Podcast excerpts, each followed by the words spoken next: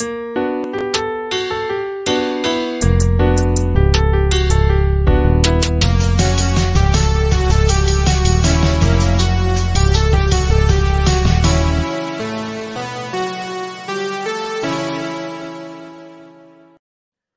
Si la semaine dernière, on était en présence dans le studio de la Yohan Mobile, on est de retour dans le setup habituel euh, à distance cette fois-ci pour cet épisode des récits sportifs avec moi-même, Yohan Carrière et Thomas Lafont, bien sûr. Salut Tom, comment tu vas? Ben, ce soir, en fait, parce qu'on enregistre quand même assez tard cette semaine.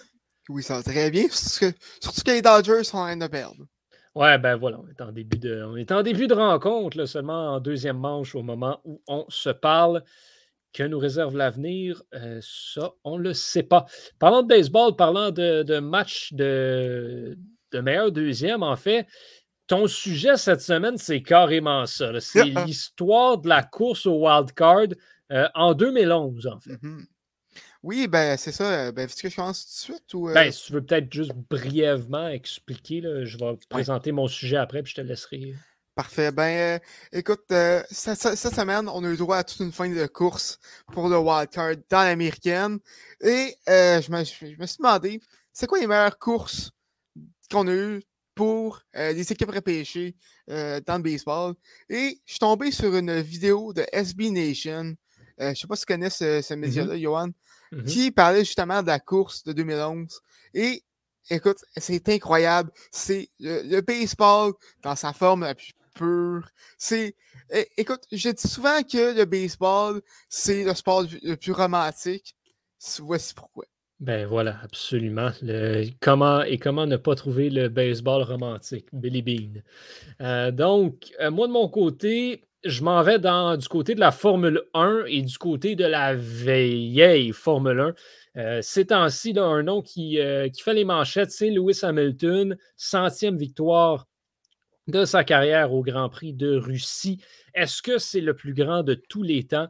Eh bien, quand, euh, quand on parle du plus grand de tous les temps en Formule 1, il y a trois noms qui viennent en tête de la liste. Lewis Hamilton, bien sûr, Michael Schumacher, bien sûr, et l'autre, c'est Juan Manuel Fangio, euh, qui a couru, lui, dans les débuts de la Formule 1 et qui détient encore à ce jour quelques marques assez impressionnantes, surtout quand on regarde les voitures qu'il y avait à l'époque. Je vais surtout euh, m'attarder sur, euh, ben, oui, ces, ces grands faits d'armes, si, on peut, si on peut dire ça, mais je vais aussi parler du, surtout parler en fait du Grand Prix d'Allemagne de 1957, qui a été sa dernière victoire en carrière et peut-être la course la plus impressionnante de l'histoire de la Formule 1. Écoute, quand tu parles des, des grands de F1, je suis sûr que tu avais parlé de Nikita Mazepin, mais bon.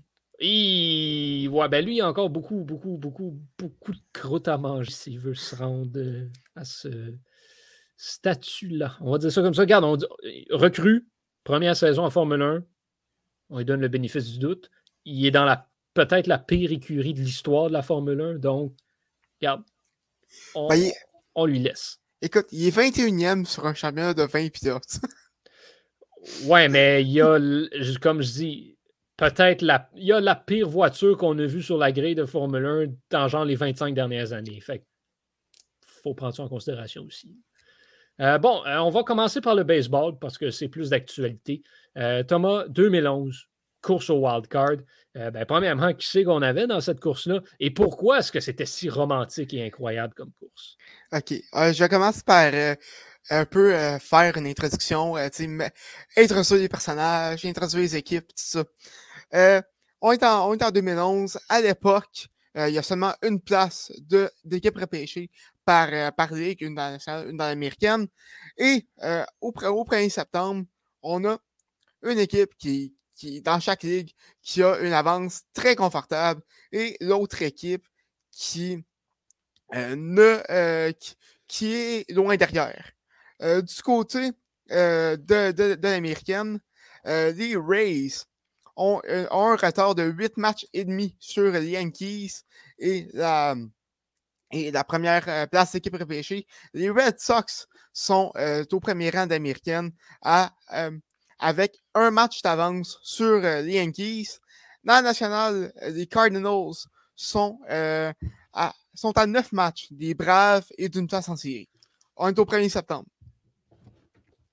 À la fin du mois, les deux, les deux courses de wildcard sont à égalité. Dans l'américaine, les, Rays et les Red Sox ont tous les deux une fiche de 90-71 euh, avec un match à jouer. Et dans le national, les deux, les Cards et les Braves ont une fiche de 89-72 euh, chacune. Je commence par euh, la nationale parce que parce que c'est c'est moins dramatique, disons comme ça. Euh, les Cardinals ont connu un excellent mois de septembre, pas aussi bon que ce qu'ils ont eu cette année, bien sûr, mais euh, un, excellent, un mois euh, tout de même.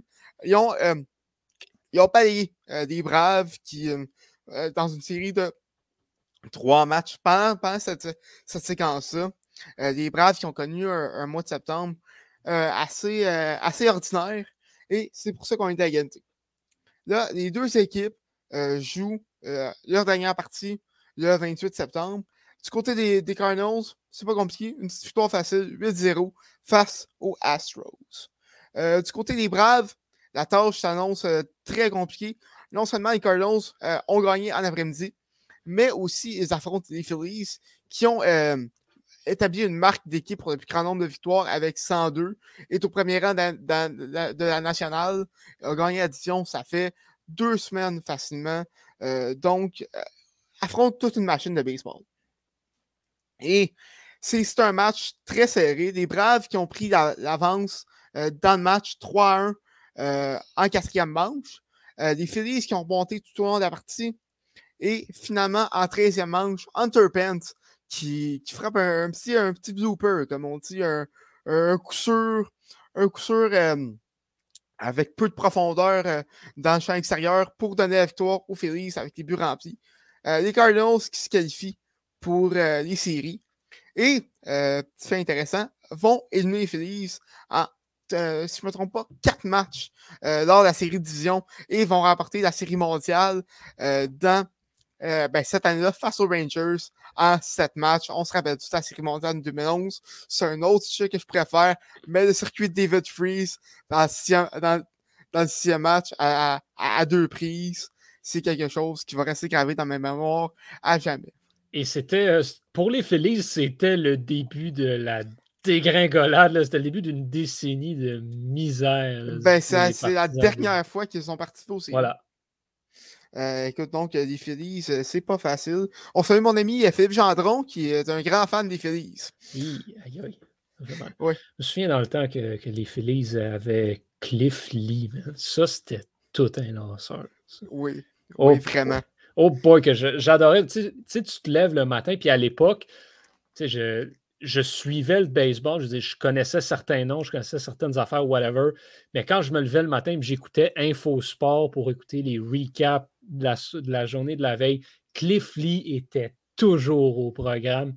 Et je disais, OK, lui, c'est cher. Puis quand, quand j'ai commencé à jouer dans les jeux de baseball, je voulais, je voulais Cliff Lee. C'est un, un, de mes premiers, euh, un de mes premiers joueurs euh, préférés là, de baseball.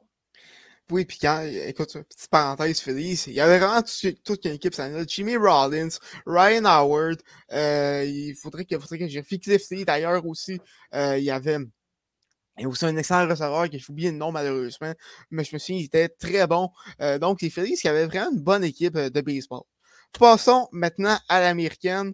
Euh, j'ai dit plutôt des Rays qui, avaient un retard de 8 matchs et demi euh, sur, les, sur les Yankees, une place en série.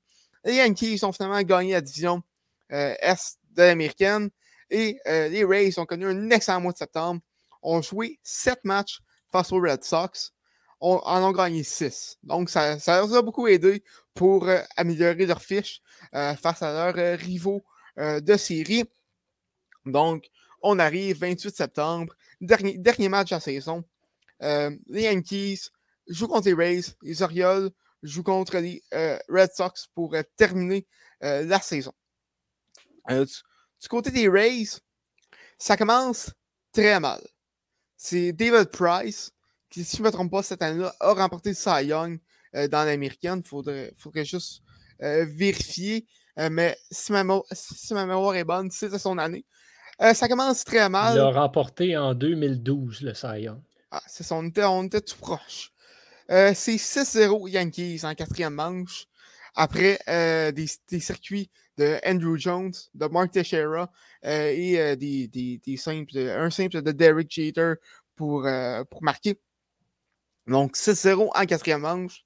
Et Andrew Jones marque, un, marque un autre point pour faire 7 à 0 en cinquième manche. Price est sorti après quatre manches. Ça, ça part très mal. Du côté de Boston, ça va bien. Euh, les, Red Sox sont en avance, 3 à 2 en septième manche. Là, il y a un délai de pluie, par contre. Et ben, ce délai de pluie-là, la situation va changer énormément. En huitième manche, dans le match des Rays, les Yankees commencent à montrer quelques faiblesses. Euh, avec les buts remplis, euh, les Yankees accordent un but sur balle. donc c'est 7 à 1. Accorde un deuxième but sur balle, 7 à 2. Accorde un bon sacrifice pour marquer un autre point, 7 à 3. Evan Longoria va aller frapper un circuit de 3 points, 7 à 6, à 8 match. Et là, le pluie est terminé à, Baltimore. Je, vais terminer la, partie de poisson avant de continuer la partie euh, des Rays. Donc, la huitième, la huitième se passe, aucun point. Et là, les Red Sox amènent Jordan Pabblebone, leur closer, qui avait seulement accordé, euh, qui a seulement euh, saboté deux, deux, sauvetages cette saison-là. Ça commence bien. Il, a, il, retire deux frappeurs sur des prises. Il reste seulement un retrait. il accorde un double à Chris, à Chris Davis. Il accorde un autre double à Nolan, Nolan by, by Mod pour faire 3 à 3. Ça va pas bien et Robert Andino euh, qui frappe un, un, simple sur une erreur euh, du, champ, du, euh, de, du de champ gauche des Red Sox, Carl Crawford, pour donner la victoire aux Orioles 4 à 3 en fin de 9e manche. Donc, du côté des Red Sox, le meilleur scénario, c'est que les Yankees close la partie et on aura un tiebreaker le lendemain. Malheureusement, les Yankees n'ont pas fait ça. Parce que, en fait, les Yankees avaient bien commencé cette partie-là. En neuvième manche, euh, deux, retraits. Euh, les, Rays amènent un frappeur suppléant. Euh, Dan Johnson, avec sa grosse moyenne de 108, et son, un circuit et trois points produits cette année-là en 40 matchs avec un compte de 2 et 2, euh, il décide de frapper son, son deuxième circuit tout juste, tout juste euh, euh, en jeu à seulement deux pieds du, du, du poteau, du poteau de fausse balle. Oui, exactement. Donc, c'est maintenant 7 à 7. Les, Reds, les Rays qui ont fait tout un comeback. Et on se rend jusqu'en 12e manche, alors qu'Ivan Longoria frappe un circuit qui est tout juste, euh, qui, est juste à l'extérieur du terrain en fin de 12e manche pour donner la victoire aux Rays et donner euh, le, titre d'équipe repêchée euh, aux, Rays qui, se sont rendus en série, ont perdu par contre contre les Rangers en série de division. mais vraiment, toutes qu'une soirée de baseball. Euh, vraiment, je, je c'est pour ces moments-là qu'on aime le baseball, définitivement. Absolument. Puis, je deviens nostalgique, un, en, t'entendant raconter ces événements-là, aussi en, en, entendant certains noms. On en a souvent parlé, toi et moi, de, du fait qu'on a des. Nos idoles de jeunesse commencent à prendre leur retraite mm-hmm. tranquillement, pas vite. Puis là, je t'entends parler de Mark Teixeira, puis euh, Evan Longoria, puis hey, il manque ces gars-là. Là, c'est ben, Longoria est avec les Giants. Ouais, mais c'est plus le même. C'est plus le même. même joueur du tout. Là. On avec les Fleets, même chose pour David Price. David Price, dans le temps, c'était quelque chose, mais Oui, vraiment. Là. Pas grand-chose. On va se dire les vraies affaires. ça fait sûr. Ouais, voilà. Euh, ben écoute, merci de nous faire revivre ces, ces, moments marquants dans le, dans le monde du baseball. Euh, la semaine prochaine, je vous en propose un moment euh, marquant dans l'histoire du baseball et qui va être un petit peu moins le fun à revivre, particulièrement pour les partisans de baseball québécois, parce qu'on parle du déménagement des expos et de la fin de cette triste époque-là. On va aller explorer un petit peu les, coulisses de comment ça s'est passé. Merci de me prévenir, il m'a sorti mes mouchoirs. Oui, exactement. C'est euh, ce jour-là où j'ai connu la tristesse. J'étais si jeune et mon frère si innocent. En tout cas, bref, on, euh, parle de Formule 1. On parle, euh, on parle d'Argentine. Argentine et Formule 1, c'est pas deux mots qu'on retrouve dans la même phrase très, très souvent par les temps qui courent. Mais à une certaine époque, euh, le plus grand pilote sur la grille de Formule 1 était argentin et ça a été lui pendant un bon moment qu'on appelait le plus grand de l'histoire. Juan Manuel Fangio qui, euh, vous vous souvenez peut-être, j'en avais, j'avais glissé un nom, j'avais glissé quelques mots à son sujet lorsque j'avais fait le portrait de Sterling Moss un petit peu plus tôt au cours de la saison 1. Euh, là, je parle de Fangio, qui est un personnage assez intéressant. Et là, je vais vraiment directement tomber dans sa carrière de Formule 1. Je ne veux pas qu'on parle euh, de sa vie avant. Il a fait son service militaire. Ça a été un petit peu, un petit peu spécial euh, comme histoire. Bref, il est rentré dans le sport à genre fin trentaine. et ça, c'est un des points qu'il faut euh, remarquer. Fangio était un des plus vieux pilotes sur la grille à cette époque-là. on parle d'une époque quand même assez différente avec aujourd'hui. Il y avait des pilotes qui avaient plus de 50 ans donc qui, était en Formule 1. C'est pas, euh, pas la même histoire euh, du tout, du tout que ce qu'on a aujourd'hui. Mais il faut comprendre, à l'époque, c'était beaucoup moins connu. Euh, c'était à peine si c'était à la télévision, ces, courses-là. Donc, on n'est pas dans le même monde, on n'est pas dans la même ère mécanique non plus. donc, Juan Manuel Fangio, avant de parler de ces deux gros faits d'armes, ben, on va passer sa carrière un petit peu euh, rapidement, là, essentiellement. Donc, euh, il, a, euh, il a, comme je le dis, a commencé sa carrière fin trentaine, si on veut, et il était, disons, pas très, très sécuritaire dans sa façon de conduire parce qu'il conduisait sans ceinture de sécurité. Je ne sais pas si vous avez vu les pilotes de l'époque. Tout ce qu'il y avait essentiellement, c'était un casque de cuir et les voitures de l'époque, il n'y avait pas vraiment d'équipement de protection. C'était un trou dans un cylindre. Fait si tu frappais un accident, bonne chance. Et on va y revenir un petit peu plus tard. Vous allez voir pourquoi. Il existe des images, là, si pendant que j'en parle, vous voulez aller googler ça, euh, si vous cherchez un accident de, Fangio, c'est assez spectaculaire qui ait survécu. Bref, on y revient. Euh, euh, son, grand, son grand début en fait, se passe au, euh, en France en 1948. On est il y a longtemps dans, ce moment-là. Et euh, ben voilà, c'est un. Euh, écoute, c'est, c'est pas grand-chose. Il ne se passe pas grand-chose dans cette course-là. En fait, essentiellement, il n'a pas terminé la course, mais il a commencé à bâtir autour de cette, euh, de cette course-là, tranquillement ramasser un petit peu d'expérience, euh, a été euh, avec, avec Maserati à l'époque, contribué à faire, améliorer la voiture, si, je peux me, je peux me permettre.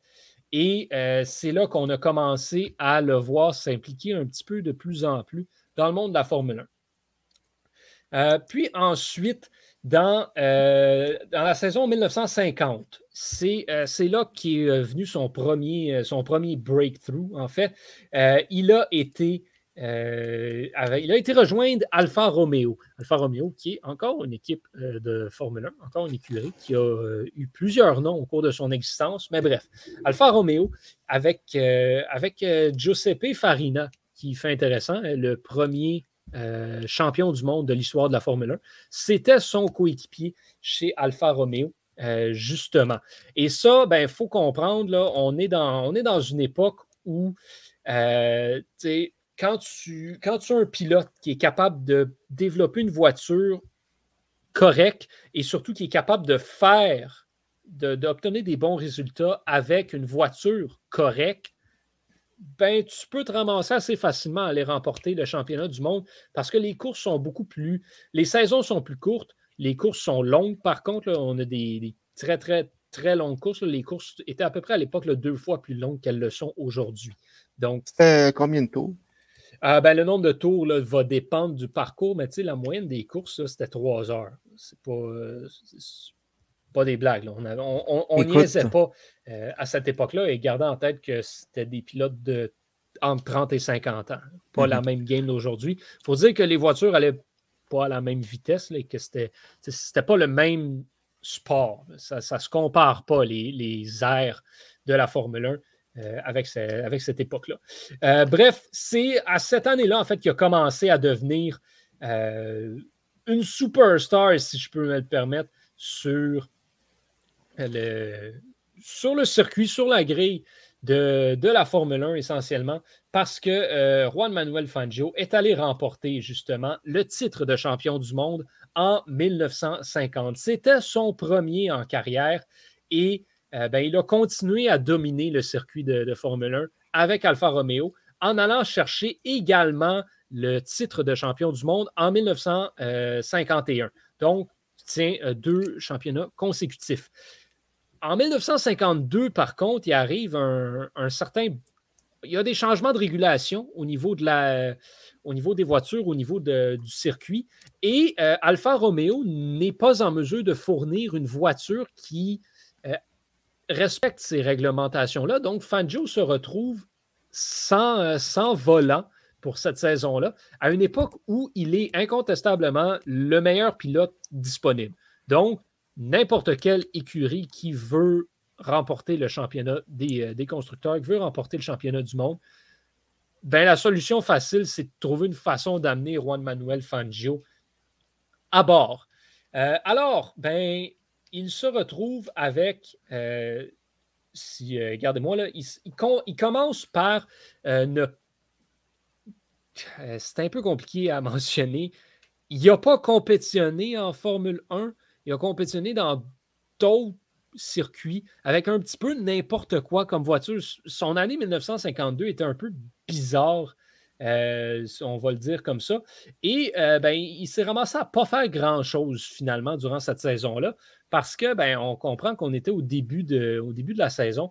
Puis, ben voilà, il n'y a pas, euh, il a pas d'écurie qui ont réussi à faire de la place pour lui. Donc, il n'a pas, euh, pas réussi à se, qualifier euh, pour la Formule 1.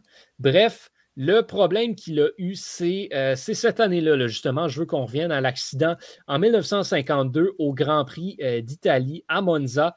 c'est pas, là, il faut, que je le mentionne aussi, pas, on ne parle pas du Grand Prix de, de Formule 1. On parle d'une autre euh, série complètement. Il compétitionne à Monza et euh, ben, il est supposé prendre l'avion pour se rendre en Italie, mais son avion, euh, il y a des délais. Et donc, il choisit de conduire jusqu'en Italie. Et il était, si je ne me trompe pas, à ce moment-là, ouais, voilà, il était en Irlande. Donc, il est parti de l'Irlande, il est allé en Italie. Donc, vous comprendrez, il a, pris l'avion jusqu'en Europe, puis ensuite, il est parti en auto jusqu'en Italie. Euh, et donc, il est arrivé euh, aux petites heures euh, du matin de la course. Il était fatigué, ça n'avait pas de saint bon sens. Il a perdu le contrôle de sa voiture dès le premier tour et il l'a volé. Parce que je vous ai dit qu'il n'y avait pas de ceinture de sécurité, right? Mm-hmm. La voiture était en quelque part et lui était ailleurs dans les arbres, essentiellement, si on peut se permettre comme ça. Il a pris le champ complètement, des blessures incroyables, des blessures sévères. Regardez les images. C'est pour ça qu'on vous dit de porter une ceinture de sécurité aujourd'hui. Et ben, ce fou-là a été remporté le championnat du monde de Formule 1 l'année d'après. Fait que lui a passé la fin de 1952 chez eux à guérir ses blessures. Là, il se pointe en 53, retourne avec Maserati et ben, remporte facile, comme si de rien n'était, euh, la, la, saison de Formule 1 en 1953. C'est son troisième titre maintenant, gardons-le. Puis en 1954, c'est là que ça devient juste absolument ridicule parce qu'il rejoint Mercedes. Et là, il devient simplement inarrêtable. Euh, il marche sur le championnat euh, cette année-là. En fait, non.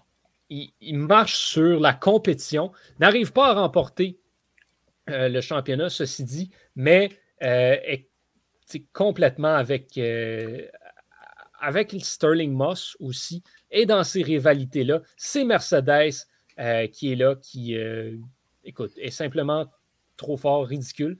Euh, et voilà. Bon, remporte pas, euh, ceci dit, le, championnat, mais, euh, mais, tout de même. attends, non, oui, pardon, excusez. Oui, c'est ça. Non, je, me suis mélangé dans mes, dans mes dates, dans mes notes.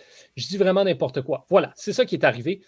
débarque chez Mercedes en 54 et remporte le championnat. Je me disais aussi que ça n'avait pas de saint bon sens. donc, remporte en 54, va le remporter en 55, va le remporter en 56. C'est du n'importe quoi, essentiellement. Euh, en 54-55, le remporte avec Mercedes, va le remporter par la suite en 56 avec Ferrari. Ah, j'aimerais ça qu'on s'attarde un petit peu sur quelque chose. Il le remporte le championnat en 56 avec Ferrari, après l'avoir remporté en 55 et euh, en 54 avec Mercedes, ainsi qu'en 51 avec euh, Alfa Romeo. Mm-hmm. Donc, on en est là juste comme ça. Puis en 1957, il retourne avec Maserati et remporte le championnat. Donc, ce qu'on a, c'est un pilote qui a remporté cinq championnats du monde, ce qui est à cette époque un record. En fait, c'est un record qui a tenu jusqu'à ce que Michael Schumacher remporte son, euh, son sixième titre en carrière avant d'en ajouter un septième. C'est en quelle année euh, qu'il a remporté son sixième? Euh, Schumacher, Mhm. Oh, et là, tu me fais travailler. Ben, c'était dans les années 2000, parce qu'il a gagné, si je ne me trompe pas, 2006, donc c'était 2005, je crois. Si je me lance comme ça, on peut tester ma connaissance de F1, je vais dire 2005. je, vais aller, je vais aller vérifier. Va, va vérifier, euh, je vais dire 2005.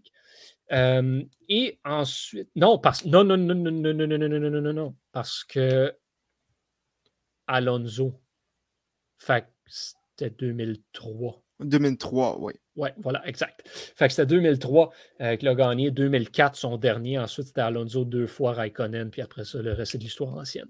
Euh, bref, ce que, ce que je veux m'attarder, c'est, là, il a remporté cinq titres avec quatre constructeurs différents. Et ça, il n'y a personne qui a été capable de le refaire jusqu'ici. Gagner avec trois constructeurs, c'est pratiquement impossible. Juste avec deux, c'est presque pas faisable. Lewis Hamilton l'a fait, mais écoute.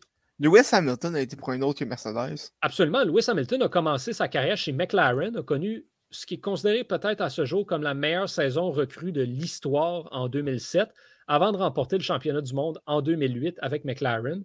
Puis il y a jump ship là, vraiment plus tard chez Mercedes, en fait. Donc, euh, donc oui, il y a Lewis Hamilton, euh, contrairement à ce qu'on pourrait penser, vu que ça fait comme six ans qui domine avec Mercedes, euh, était chez McLaren avant.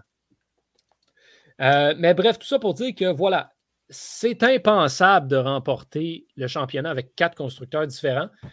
Fangio l'a fait dans un espace de six ans. Fait c'est tout ça pour dire que c'était lui le meilleur, puis c'était même pas proche, parce qu'une écurie qui le ramassait, peu importe avec quoi comme voiture, tu gagnais euh, le championnat. Et euh, ben voilà, ce qui m'amène à parler de sa dernière victoire en carrière, qui est le Grand Prix d'Allemagne en 1957, où il est avec Maserati. Euh, il, restait, il restait deux courses avant la fin de la saison, et si Fangio remportait le, Grand Prix, ben, il s'assurait de la victoire du championnat. Là, vous comprenez qu'il a gagné la course. Sauf que Bon, il est parti, qualification, ça va bien. Et euh, il, est en, il est en position de tête. Il part premier. Puis, ben, il commence à se forger une avance intéressante. Premier arrêt au puits, tout va bien. Fangio est premier, se dirige vers une victoire. Deuxième arrêt au puits, désastreux, ce qui fait qu'il revient en piste 50 secondes derrière les deux voitures de Ferrari. OK? On garde ça en tête. Euh, ça, c'est juste simplement euh, ridicule. Donc, il est derrière Mike Hawthorne, normalement, qui en est un des, euh, gros, des noms de la fin de cette époque-là, et Peter Collins. Donc, ça, c'est les deux Ferrari. Il est troisième maintenant. Et ben, il, faut qu'il se retrouve en avant de ces deux voitures-là. Et il a 50 secondes à rattraper entre ces deux-là. Alors, qu'est-ce que Fangio fait? Ben, il pèse sur l'accélérateur et euh, il euh, commence à juste accélérer, accélérer. Et sans s'en rendre compte, monsieur est en train de battre le record de cette piste, le tour le plus rapide, à chaque tour. Ça qu'en dedans de 11 tours, il a réduit son avance de 50 secondes. Il a euh, réduit, si je ne me trompe pas, le record du monde par presque 30 secondes. le record de, de la piste, en fait, par presque 30 secondes. Quand même. C'était ridicule. Jamais on a vu une performance aussi exceptionnelle que ça. Ce qui fait qu'avec trois tours à faire, il a finalement rattrapé les deux, euh, les deux Ferrari et les a dépassés avec, à deux tours de l'arrivée pour finalement remporter la course et mettre la main sur ce fameux cinquième titre. Enfin, une victoire avec Maserati à son troisième stage euh, chez l'équipe. Bref, encore à ce jour, on considère que c'est l'une des plus grandes performances de l'histoire de la Formule 1. C'était sa dernière victoire en carrière, euh, lui qui a mis fin à sa carrière en 1958, euh, la saison suivante, en étant considéré comme une légende du sport. Il est devenu un héros national en Argentine. Encore aujourd'hui, le jour de sa mort est reconnu comme étant euh, la journée nationale du sport automobile en Argentine. Donc, euh, c'est une personne qui a marqué l'histoire de son pays et l'histoire de la Formule 1. Même Schumacher et Hamilton le considèrent comme euh, l'un des plus grands euh, de l'histoire, comme même plus grand que eux. fait intéressant. il y a un film qui a été fait sur Juan Manuel Fangio, mais pas sur sa, vie d'automobile, sur un kidnapping, parce qu'il s'est fait kidnapper en 58 euh, par des gens, par des révolutionnaires qui voulaient euh, déjouer le, gouvernement. Euh, en fait, il s'est fait kidnapper par des Cubains qui voulaient déjouer, le gouvernement argentin. C'était un peu n'importe quoi comme histoire. Ça s'est fini en dedans d'un mois, en pardon, en dedans de deux jours. puis That's on n'en a plus vraiment entendu parler. C'est un petit fait qui n'est pas très, très connu à propos de Fangio. Il a été détenu dans un hôtel. c'est un peu ridicule comme histoire. Euh, mais voilà. Et bon, il a continué par la suite à s'impliquer euh, dans le monde de la course automobile, surtout chez Mercedes. Euh, a été président de, la, fédération de, certaines divisions de Mercedes, notamment si je ne me trompe pas. et il est décédé en 95 à 84 ans. Euh, c'est ce qui a mis fin à son histoire, encore et toujours vu comme le, père fondateur de la F1 et celui qui a, permis à la F1 de prendre sa place sur la scène mondiale, qui a pavé la voie pour les grands pilotes. Euh, ils ont tous eu du respect pour lui. Tous les pilotes qu'on considère dans la conversation des plus grands du monde, que ce soit Hamilton, que ce soit Schumacher, que ce soit Prost, Senna, peu importe, ils disent tous avoir un immense respect pour le personnage qui était Juan Manuel Fangio, qui est à jamais gravé dans les mémoires des partisans de Formule 1 parce qu'on ne reverra pas de pilote avoir autant de succès que lui. On peut dire ce qu'on veut de Lewis Hamilton. Euh, on parlait beaucoup là, du fait que Hamilton a 100 victoires. Juan Manuel Fangio a pris part à 52 courses, euh, donc il ne pouvait pas remporter 100 victoires. Et là-dessus, euh, il en a remporté 24 c'est un taux de réussite de 46,15% et c'est ça que je veux parler. C'est le taux de succès le plus élevé de l'histoire de la Formule 1. Aucun pilote n'est même proche de ce chiffre-là. Et c'est pourquoi plusieurs personnes euh, le mentionnent comme le plus grand de l'histoire. C'est parce qu'il a remporté le championnat avec quatre écuries différentes et qu'il a remporté plus de courses. Son, pourcentage de victoire, en fait, est le plus élevé que, euh, plus élevé que n'importe qui dans l'histoire. C'est ça qu'on dit souvent. À l'époque, les courses, les saisons étaient beaucoup plus courtes.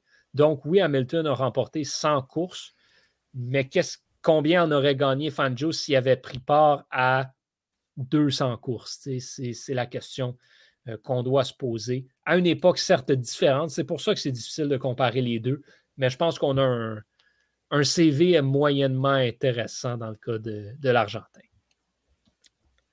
Donc euh, voilà, c'est ce qui conclut euh, ces, deux, ces, deux, éléments, ces deux portraits. Eh bien, en fait, ce portrait et ce récit de ce troisième épisode de la saison 2 des récits sportifs. Ça avance, on roule, on continue. Donc, euh, Thomas, merci énormément. On se donne rendez-vous la semaine prochaine. Ben oui, très hâte de pleurer. Ah oui, on va pleurer, peut-être. On verra ça.